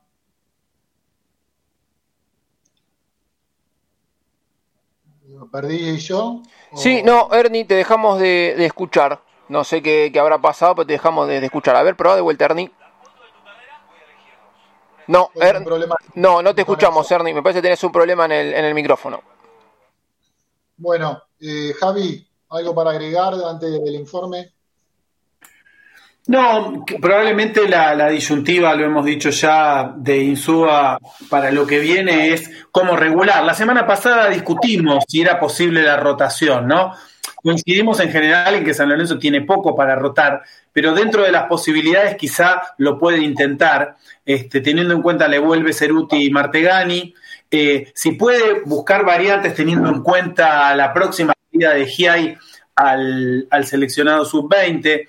Y bueno, tiene que intentarlo, me parece, para no fundir antes de, de tiempo es difícil que San Lorenzo pueda apuntar desde ya a las tres competencias con el mismo nivel de intensidad y ahí tendrá que tomar un nuevo desafío para, para el técnico y para el plantel de San Lorenzo de tomar decisiones que hasta acá fueron ponerlo mejor en cada partido. Bueno, hay que ver, San Lorenzo dejó una parada difícil en Chile el miércoles 19 horas contra Palestino eh, y condiciona esto sus posibilidades en la Copa Sudamericana. No, no las define, pero las condiciona. En ese sentido, creo que el rendimiento físico y la posibilidad de rotación van a ser la clave para lo que viene en, los próximos, en las próximas semanas. Bárbaro, Javi. Eh, bueno, no, bueno, hablando de otros periodistas, Emilio, le mandamos un saludo a, Emilio Camuche. ¿eh? Hoy, Peco, hoy en Chile se suspendió el partido del clásico de las universidades en Chile hay problemas con las barras, hay que tener cuidado con los que van. Eh, bueno, hablando de otros periodistas, el amigo Peco y el amigo Tyler Durden. Eh, bueno, eh, estamos tratando de leer la mucha participación que hay hoy en San Lorenzo Redes. Eh, la está rompiendo el pibe Hernández cada vez más seguro, Rama. Eh, ¿Podemos escucharle un minuto a, a Hernández? Bueno, Gastón, felicitaciones, fuiste la figura del partido. Eh, bueno, ¿con qué sensación te, se van con, con este empate? Eh, bueno, gracias. Nada, una sensación amarga. Creo que, que hicimos un muy buen partido. Eh, no nos llegaron mucho. Hicimos, hicimos un gol y creo que tuvimos las situaciones más, más claras. Y bueno, nos vamos con un sabor amargo porque queríamos sumar de a tres ya que, que River había empatado ya. Recién lo, lo veía Jalil Elías a batalla, enojado con, con el árbitro. Bueno, ¿qué, qué, ¿pudiste hablar con el árbitro vos? ¿Qué, ¿Qué, les dijo de esa jugada polémica? No, no, nosotros la verdad que intentamos eh, no meternos, ya la decisión la había tomado y bueno, eh, si, si, no la fue a revisar, bueno, eh, tendrá que, que, dar las explicaciones a los compañeros, al capitán más que nada. Eh, nosotros ya está, terminó el partido, estamos tranquilos hicimos las cosas bien, no vamos como te digo, triste porque queríamos sumar a tres, pero bueno, ya, ya pensar en el partido del miércoles por la Copa, que es muy importante. ¿Cierra el punto? Eh, y bueno, ahora hay que, que, sumar de local, como lo venimos haciendo. Queríamos sumar de a tres para, para seguir ahí a, cerca de, de, River, pero bueno, ya está, ahora pensando que viene. Viste la última ahí abajo del arco, no, no se te dio. Sí, la verdad una lástima, me, me, me la raspa el pena Legui creo, y bueno, eh, no la pude empujar, la verdad que es muy triste. Gracias, eh. Bueno, muy seguro Javi Hernández, ¿eh? Jugador que por lo sobrio eh, llama menos la atención. Es un rendimiento espectacular. ¿Qué hacía Hernández en el final del segundo tiempo cuando se le enreda la pelota y casi hace el gol del triunfo? ¿No? ¿Cómo llegaba ahí y al mismo tiempo a cerrar con tanto tuvo con el chico de Vélez este, que fue difícil de marcar, iba por un lado, iba por el otro, este, firme, sin cometer FAU este, innecesariamente, asociándose muy bien con Braida y con el perrito Barrios cuando se proyectó. La verdad que de lo mejor que ha dado San Lorenzo, jugador que vuelve después de San Martín de San Juan con casi 23 años, este, es un jugador que rinde probablemente no al momento de despegar la carrera de un futbolista a los 20 años. Necesitó un tiempo para sentarse y hoy la verdad que es de lo mejor que tiene San Lorenzo teniendo en cuenta lo que surge de sus divisiones inferiores. ¿no? A ver si Insúa es socio o no es socio, Rama. ¿Podemos clarificar un poquito el tema? ¿Vos sos socio de San Lorenzo? Fui socio durante muchos años. Después, por un problema ajeno a mí, en esa época, por ahí iban los cobradores casa por casa. Y dejaron de, de- de ir, no sé por qué. Así que espero que si algún día me vuelvo a ser socio, puede ser que pase rápidamente, me reconozcan esa antigüedad. ¿Y quién era el presidente cuando dejó de ir el cobrador? Uh, no me acuerdo, no me acuerdo porque me lo pagaba mi papá. Pasaban por la casa de mis padres y era él el encargado. Después se la devolvía la plata. Ricardo Enrique Buccini. Bueno, Beto ahí Insúa explicando eso, lo de, pero lo dice riendo con una sonrisa así socarrona el tema de que dejó de ir el cobrador y fíjate que el periodista le pregunta quién era el presidente y dice, uy, no me acuerdo. Entonces habría que ver bien a quién, a- por dónde viene, por dónde viene el tema de por qué dejó de ser socio Insúa, pero bueno, acá eh, con esta declaración vemos que Insúa no es socio de San Lorenzo. Sí, eh, bueno, ahí aclarando un poquito, siempre siendo bastante este, insúa para las declaraciones en algunos momentos particular, eh, el gallego. Eh, bueno, 23-13, Rama, los últimos comentarios de YouTube, ¿puede ser? Dale, Beto, vamos con los últimos comentario- comentarios de, de YouTube. Eh, a ver, acá Tyler Duden, es verdad lo que maneja aquí que saco, que es amigo de Tinelli. Bueno, habría que ver que hoy se ve que le, le pegan a, a Tinelli, que bueno, hizo bastante para que, para que le peguen. Eh, Fernando Goya, que mala suerte, era gol y Chau Vélez. Sí, eso es verdad, porque me parece que San Lorenzo hacía un gol, se terminaba, se terminaba el domingo. Bueno, acá Ernie también le está contestando la gente. Gracias por estar en el clásico de los domingos. Hernández, acá Ernie le aclara a la gente que Hernández renovó, si mal no recuerdo, hasta diciembre de 2024. Fernando Goya. Braida eh, la rompió, ojalá levante Shai. Emilio Camuche, Sanabria debe estar tomando un gansia y comiendo unos nachos en algún bar de Palermo, Sojo, mientras se hace el programa. Algo de eso hay, eh, lo, la dejo, lo, dejo, lo dejo ahí. Eh, Tyler Duden, eh, ven que no es socio, hablaba de la época del padre. Vuelvo a reiterar, uno tiene que verlo de la forma en que conteste Insúa con una sonrisa zorra, eh, socarrona medio irónico y tira eso lo, lo del padre porque hace cuántas décadas, hace cuántas décadas que no pasa el cobrador a, a buscar la cuota de, de algún socio. Me parece que lo tira como para despistar un poco y no querer eh, dar muchas Igual pistas. Gallego tiene que terminar un poquito con esta polémica con Tinelli, ya está, digamos. Ojo, Beto, por ahí es otra cosa que pasó y yo interpreto eso, porque no lo deja muy claro, pero bueno, como está esta polémica siempre de, de él con Tinelli, yo, es algo que yo pienso, no es que es así o que tengo información, pero la forma en que lo dice, la forma de expresarse, vos fíjate que cuando el periodista le pregunta quién era el presidente, porque no le cree mucho el periodista que el cobrador justo nunca más fue a la casa a, cobrarlo, él dice, uy, no me acuerdo, fue hace tanto tiempo. Es bastante irónico Insúa en esas, en esas respuestas. Peco, por favor digan cómo están los contratos de los chicos, Hernández, Jan, et- etcétera. Bueno, acá Ernie eh, le con- contestó por lo de Hernández que vence en diciembre del 2024. Eh, y acá Ernie le contesta también que Shai vence en diciembre del 2025. Acá Peco dice si fue Miele. Acá pregunta por Miele. La verdad que no sé si se refiere a Miele o a Tinelli. La verdad como que no da muchas pistas, pero bueno. Perdón, con la salida de Robertino, con la salida de Robertino Insúa, cuando queda Y bueno, eh, ahí estaba, ahí estaba Tinelli, creo que es la gran pelea de, de Insúa con Tinelli con la salida de Robertino. Pero bueno, ya te digo, o sea, es algo que interpreto yo de como que hubo una mano negra de, de, Tinelli como para que él deje de ser socio de, de San Lorenzo. Pero bueno, es algo que interpreto yo y él no da muchas, muchas pistas. Pero bueno, sabiendo este encontronazo que tiene Insúa con Tinelli, uno por ahí piensa que viene por ahí el tema. Pero ya te digo, no, no deja muchas pistas claras eh, Insúa de ese tema. Bárbaro. Vos fíjate que acá Tyler Bueno. Dunder dice, me suena a la época de Miele. Qué sé yo. Yo lo veo por el lado de Tinelli Y acá Peco y Tyler Durden lo ven por el lado de Miele, que no sé qué problema tuvo Insúa con Miele o Miele con, con Insúa, pero bueno, eh, habría que ver qué, qué pasó, de por qué el cobrador, el famoso cobrador, dejó de pasarle a cobrar la cuota Insúa. Bárbaro. Eh, bueno, Hernán, algo más, si no, vamos al informe y después terminamos eh, con las últimas informaciones del ciclón. Dale. Sí, sí, vamos al informe, Beto, y después nos metemos con lo que puede ser el equipo del miércoles.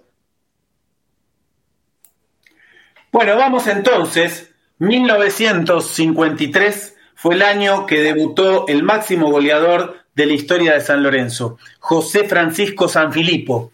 Durante este año vamos a recordarlo en más de una oportunidad porque ese petizo cabrón, pendenciero y goleador extraordinario probablemente tenga menos trascendencia porque su recorrido tuvo menos registro y archivo fílmico que el que tienen jugadores de la actualidad, este, donde le sacan fotografías y videos este, hasta en el baño.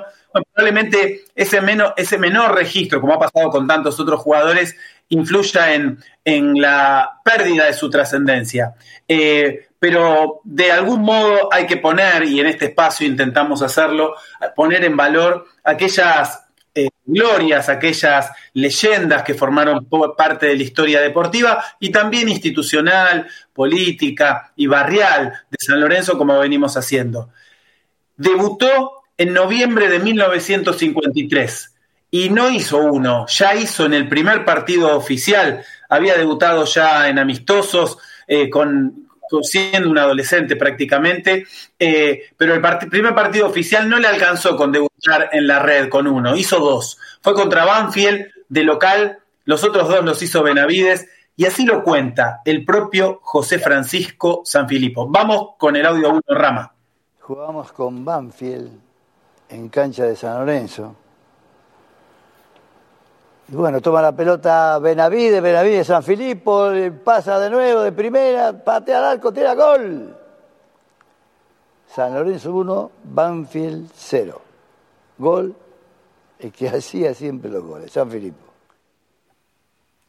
No le falta, no, tiene abuelita San Filipo, ¿no? Este, no le falta autoestima para decir el que siempre hacía los goles y lo relata, él mismo se relata el gol con ese gran delantero que era Benavides, cuando San Lorenzo este, va a terminar ese campeonato en un quinto puesto y va, va, va a ir consolidando un equipo que en realidad, fíjense, ¿no? La trayectoria de los años que un jugador surgido de las inferiores va a explotar cinco años después, goleador en el 58 y campeón y goleador nuevamente en el 59. Años de locos años 50, Argentina, finales del peronismo y sonaba Luis Armstrong, una música bien típica de los años 50, el jazz de Luis Armstrong. Los Santos vienen marchando. Vamos con el audio 2, Rama.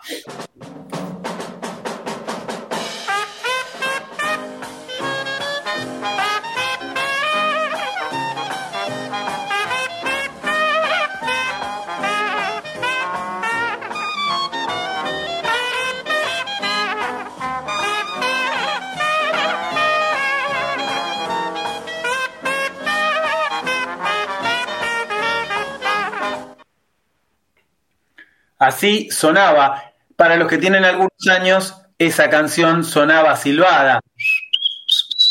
Así empezaba a silbar la tribuna cuando se iba poblando y los aplausos empezaban a calentar el ambiente antes de los partidos. Justamente los santos vienen marchando y San Filipo al frente de esos santos decía eh, en una gran entrevista que le hace eh, Alberto Dean, periodista cuervo, dice, teníamos una delantera poderosa, pero había fallas en el sector defensivo. Hablando del campeón del 59, el mejor equipo que él integró, dice, muchas ocasiones me preguntaba, dice San Filipo, qué hubiera pasado si juntábamos la defensa del 68 o del 72 con nuestra delantera del 59. Una delantera que solamente pocas veces en la historia se repitió, Omar Iñigo García, Facundo Bollo, ¿sí? Ruiz y San Filipo fue titular de la propia selección argentina en el sudamericano del 57. Esa delantera eh, memorable de San Lorenzo este, tuvo un episodio que probablemente trascendió más que el propio San Filippo, que fue el famoso gol de taco a Roma al minuto de juego. Todo empezó en el túnel antes de salir a la cancha y así lo cuenta el mismo nene José Francisco San Filippo. Vamos con el audio 3, Rama. Pero le digo a Tano Roma y a Menente, que eran compañeros míos de la selección, pero dejate de jorobar, digo, tengo que hablar con los muchachos, salgan ustedes. No, para, bajó el referí porque hacía 20 minutos que teníamos que estar en la cancha y, estábamos discutiendo ahí abajo. Y este y bueno, tenemos, tenemos que salir. Ah, le digo, Tano, a Roma, ¿no? Digo, Tano, vos sabés que yo soy medio evidente, ¿no? Te lo dije en una oportunidad. Me soñé que te hago un gol de entrada y de taco. Bancátela ahora.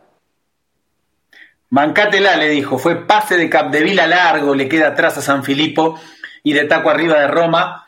Eh, ese mismo gol lo inmortalizó Osvaldo Soriano en un cuento, famoso cuento del gol de San Filipo en, en, en, el Carrefour, ¿sí? Para dar, dar pelea a esa historia con el, de recuperación del, del gasómetro. Había debutado como pibe a los 16 años y lo pasaron de vuelta a las divisiones inferiores, fue a reserva. Y dice, ¿por qué preguntaba San Filipo? Dice, los dirigentes tienen miedo que te la creas, le preguntó un dirigente, el que te agrandes. Por supuesto que sí. Bueno, nos faltó pruebas para dar cuenta del carácter y de la autoestima de San Filipo. Al poco tiempo pasó a la reserva y quien lo va a proyectar va a ser, y él lo reconoce, el gran René Pontoni, ya como técnico que lo va a promover a la primera división.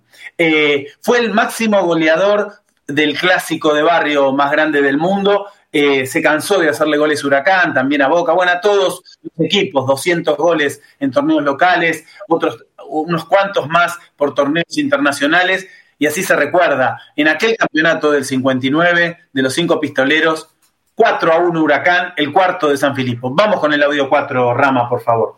San Lorenzo de Almagro está venciendo por 3 a 1 a su clásico antagonista. Sin embargo, trata de aumentar la ventaja. Ataca ahora por intermedio de Bollo. Se lleva la pelota largo, trecho, lanza al centro, ataca a San Filipo, se coloca solo frente al arco. Elude antes a Pérez. Está frente a Roja, va a tirar, tira. ¡Gol! Gol de San Lorenzo de Almagro. San Filipo anotó el tanto a los 28 minutos. San Lorenzo 4, Huracán 1. Le pregunta Alberto Dean, eh, ¿usted nació o se hizo goleador? Y le dice San Filipo, uno nace, pero después se perfecciona. Un día vi un arquito de 40 por 40 centímetros en el vestuario y practicaba poner la pelota adentro. Eh, la famosa ratonera, ¿sí? Virtud de San Filipo. Me gustaba tanto que lo hice un poco mejor en mi casa y se armó un arquito solamente de 17 centímetros por lado, casi que no entraba la pelota. Cuando la pelota pegaba en el caño tomaba efecto y le pegaba como venía para meterla. De eso se trata, además de que nació, practicaba con el arquito de 17 centímetros. Pero además San Filipo fue un personaje eh, popular, conocido con el mundo de los artistas, de la política, con el mundo social, una persona que trascendía el mundo del fútbol y nada menos que al volver a San Lorenzo y obtener el campeonato de 1972, haciendo ocho goles en ocho partidos, lo va a recibir nada menos que el general Perón en Madrid.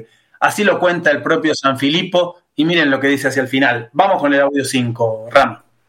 Integrantes del Club San Lorenzo de Almagro a Juan Domingo Perón. Bueno, simplemente estar un rato con él, este, eh, decirle lo que sentimos, eh, cuánto lo queremos y lo necesitamos en este país y, en fin, dedicarle eh, este triunfo sanlorencista. ¿Le han dedicado el triunfo de ayer? Sí, la verdad que sí. ¿A qué? Perdón, ¿de qué cuadro es Perón? Bueno, este es un poquitito de todas.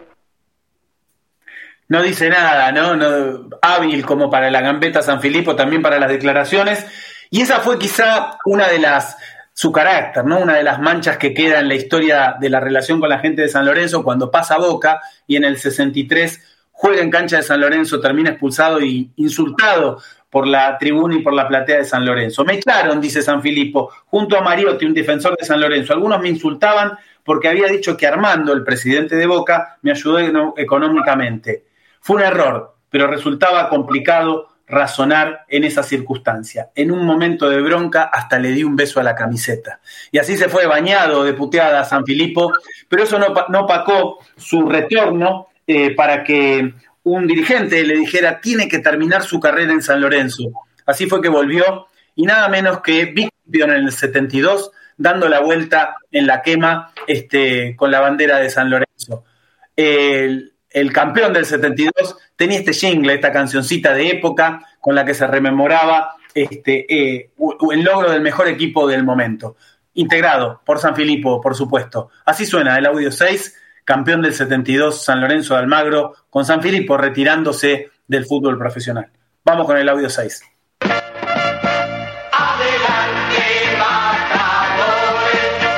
Adelante, bravos gauchos de Boedo. La flameará muy junto a nuestros corazones. San Lorenzo, San Lorenzo. Gloria viva de Boedo. A gritar con emoción. San Lorenzo, San Lorenzo ya es campeón. San Lorenzo y San Filipo fueron campeones. San Filipo con 38 años, cuando algunos pensaban que venía a, a robar, eh, le dejó su última gloria al club que lo vio nacer. Gracias Rama, como siempre, acompañando y armando estos audios para los informes de cada domingo. Bravo, bárbaro, profe. Eh, bueno, Rama, querido, eh, el informe sobre San Filipo. Sí, Beto, un gran goleador que fue, que fue San Filipo y bueno, como decía Javi, este, un fanfa también, pero bueno, tenía con qué, no era un fanfa eh, así nomás, era porque bueno, era, fue un, un gran goleador y bueno, siempre se fue, creo que él fue goleador eh, tres campeonatos seguidos y al cuarto eh, los dirigentes, ahí Javi me va a corregir si me equivoco. Cuatro, eh, cuatro, Rama, cuatro campeonatos seguidos. Cuatro campeonatos seguidos y al quinto eh, los dirigentes no, no le renuevan porque le tenían que pagar un premio eh, importante si salía este goleador en ese quinto campeonato. Bueno, siempre están estas cosas en San Lorenzo de las renovaciones, de que los jugadores, no es de esta época de los jugadores se van mal de San Lorenzo, es como lamentablemente algo histórico que pasa con la dirigencia que los grandes jugadores de, de San Lorenzo se terminan yendo eh, no todos, porque por ejemplo el Pipi Romagnoli no se fue mal de San Lorenzo, por eso está ahora dirigiendo la reserva, pero hay muchos jugadores que tuvieron su buen momento en San Lorenzo y se terminan yendo mal este, con, con los dirigentes. Habría que ver por qué. Es algo que se repite año a año y no es ahora de esta dirigencia, sino que ha sido de otras eh, dirigencias también, ha pasado con Miele, pero bueno, es algo que San Lorenzo lamentablemente sigue, sigue repitiendo este error de los grandes jugadores no llegar a un acuerdo, no darle lo que quieren. Muchas veces se dice para proteger el patrimonio del club, pero muchos de estos dirigentes del patrimonio del club no lo estuvieron protegiendo por algo, tiene esta deuda tan, tan grande San Lorenzo. Habría que ver que, por qué es esto de los jugadores no, no se terminan yendo bien de San Lorenzo. Sí, Beto. Los últimos minutos de Bodomí. Dale, eh, vamos con el polideportivo que hay buenas noticias. Los, últimos mensajes de YouTube, por favor. Dale, te mando entonces los últimos, a ver, mensajes de YouTube. Acá Emilio Camuche dice, hay gente de esa época que el día de hoy no le perdona que haya hecho eso. Em, eh, no le perdonan que haya hecho eso a tantos que hablaron e hicieron otro tipo de cosas hasta que alguien más eh, haya eh, hecho 200 eh, 7 goles eh, para seguir. Emilio Camuche, siendo el máximo goleador de la historia de San Lorenzo, se retiró bicampeón en 1972. Emilio Camuche pase de Ayala y gol del Lele Figueroa para gritar bicampeón en 1972, cancha de Vélez ante River. Peco, pobre huracán, todas tenemos vuelta, lo mandamos al descenso, goleadas, ¿qué más? Peco acá grande, Javi Genio, Emilio Camuche. Hasta el Chaco Torres les hizo un gol a Huracán y ni hablar Rentería cuando lo dejamos afuera en su cancha del torneo en el 2019. Pico, pero que se la agarren con la dirigencia y no con los hinchas. Emilio Camuche, hay excepciones como el Beto Acosta, Romeo Romagnoli, Torrico Ortigosa, pero otros lamentablemente se fueron mal y en su mayoría los dirigentes tuvieron que ver que se hayan ido de, esa forma. Juan Pablo de Marco, cuando a Goico le dijo, pibe, te comiste todos los amagues, ja, ja, ja, tenía razón. Eh, Rama, el polideportivo y vamos con Hernán Sanz. Dale, vamos con el polideportivo porque hay buenas noticias, pero empezamos por el voleibol masculino que por la fecha 2 de la división de honor en San Miguel le ganó 3 a 2 a Bella Vista. El futsal femenino en un partidazo siempre es muy difícil. Racing, el futsal femenino le ganó 2 a 1 a Racing en Avellaneda. El futsal masculino va a estar jugando el martes 2 de mayo a las 19.30 en el Club Alvear enfrentando a Banfield. Y la buena noticia es que el básquet jugó el primer partido de este playout en el Polideportivo Pando y ganó 99 a 65. Es al mejor de 5, o sea, si San Lorenzo gana dos partidos más, se quedará un año más en la Liga Argentina de Básquet. El próximo partido es este 2 de mayo en el Polideportivo Pando a las 21 horas. Si San Lorenzo gana este partido, se pone 2 a 0 y le faltaría ganar un partido más que se juegan dos más en Córdoba. Si San Lorenzo gana el martes y San Lorenzo después gana ese partido en Córdoba, se asegura el, un año más en la Liga Argentina de Básquet. Vamos a suponer que San Lorenzo gana este partido el martes.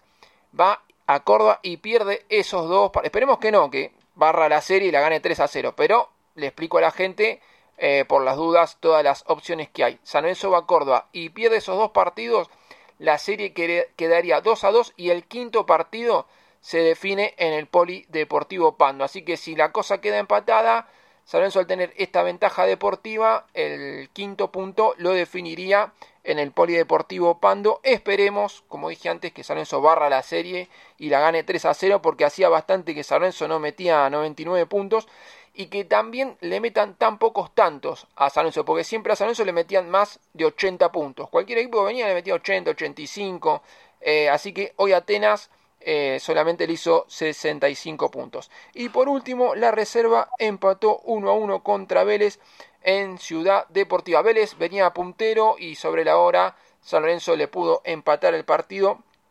Hace seis fechas que, bueno, eh, la reserva del Pipi Romagnoli no, no puede ganar. Veremos si el próximo partido a ver si se trae un triunfo. Y como siempre, recordé a los oyentes que si se perdieron el programa o lo quieren volver a ver, todos estos programas quedan guardados por si los quieren volver a reproducir. Quedan guardados en el Twitter de Boedolmi, que es arroba y en las redes de San Lorenzo Redes, en YouTube, en Twitch, en Facebook, en TikTok.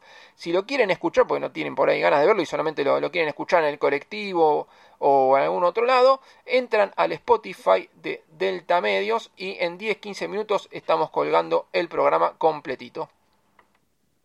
Bueno, eh, habrán dicho ya al comienzo del tema de Juan Pablo Acuña, no, no pudo estar por una ¿Lo comentaron, Rama? Sí, sí, Hernancito estuvo comentando el accidente que, que tuvo con el auto. Por suerte, Juan Pino no estaba en el auto. Y bueno, para comentar un poquitito más sobre el tema, eh, con esta lluvia y el viento, eh, lamentablemente al auto de Juanpi se le cayó un árbol encima, tiene destrucción total el auto. Por suerte, ni Juanpi ni la señora estaban dentro del auto.